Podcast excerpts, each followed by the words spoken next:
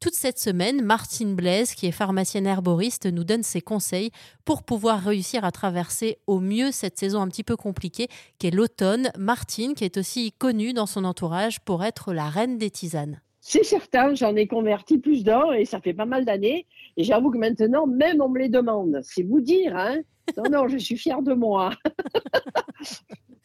J'ai même converti les, proches de moi, à savoir mon fils qui est cadra, sa fiancée, et maintenant il ne jure plus que par ça. Martine, tous les soirs, nous prenons notre infusion, surtout quand on a fait un bon repas, qu'on sort, etc. Donc, ça permet d'avoir un peu plus sa conscience tranquille, et puis surtout d'avoir un estomac qui va mieux fonctionner. Ça, c'est important.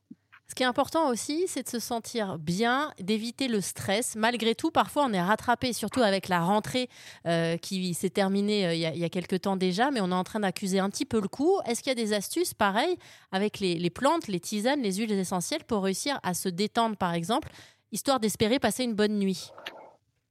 Ah, là, c'est un vaste programme parce que là, c'est stress et, et, sommeil. Mais il est certain déjà, on sait qu'il faut faire une cure de magnésium marin quand la rentrée arrive, parce qu'on sait que le stress, le boulot, reprendre ses habitudes et courir, courir, courir, c'est pas fait pour arranger justement notre équilibre nerveux.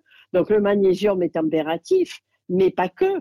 Euh, vous avez une racine qui vient du nord, qui, il y en a deux qui viennent du, nord d'ailleurs, que je, je, donne volontiers en alternance pour se sentir mieux, avoir meilleur moral. Vous avez la racine d'éleutérocoque, et l'eutérocoque, c'est le ginseng de Sibérie. C'est une plante, une dite adaptogène, c'est-à-dire que ça permet à l'organisme de mieux affronter les ennuis, pour parler poliment. Et donc, justement, on va mieux résister et on va garder le moral. Donc, une cuillère à café de poudre d'éleutérocoque diluée dans une cuillerée de yaourt ou de miel le matin au petit-déj, éleutérocoque ou ginseng de Sibérie. D'accord. Voilà. Ginseng de Sibérie, on ne le donne pas si la personne souffre d'hypertension. C'est la seule contre-indication. Euh, franchement, ça donne un très bon coup de fouet. Et on peut alterner aussi avec une autre racine qui vient d'Europe du Nord, c'est la rhodiole, rhodiola, qui elle va booster la production de dopamine. C'est pour ça qu'on la prend plutôt le matin et jamais le soir. Voilà, ça c'est déjà pour lutter contre le stress, en plus du magnésium astuce du soir, euh, espoir, Emeline, l'astuce du soir, c'est quoi? C'est s'accorder 15 minutes en rentrant, quand c'est possible, euh, pour pratiquer la respiration ventrale profonde. Et avec cette respiration ventrale profonde, on va avoir avec soi un petit flacon d'huile essentielle de petits grains bigaradiers.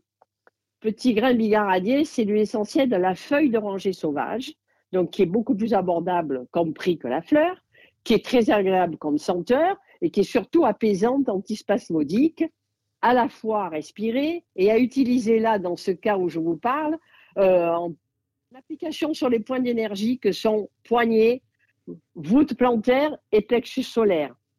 avec quelques gouttes en masse, on inspire on, et on expire lentement, profondément pendant 10-15 minutes avant d'aller se coucher. Et croyez-moi déjà, on va débloquer les points nerveux, on va se sentir mieux pour avoir une meilleure nuit. Et évidemment, pour les adeptes dont je fais partie depuis toujours de la tisane du soir pour faciliter le sommeil, on va pas hésiter à faire un mélange avec feuilles de mélisse, fleurs de camomille matricaire, de la verveine odorante parce qu'elle est délicieuse au goût digestive. Et déjà, je dis qu'on sera bien paré pour faciliter avoir un meilleur sommeil. Merci encore Martine. Je rappelle que vous êtes pharmacienne herboriste et que vous avez notamment tenu pendant de nombreuses années la pharmacie mythique à Marseille qui s'appelle la pharmacie du Père Blaise.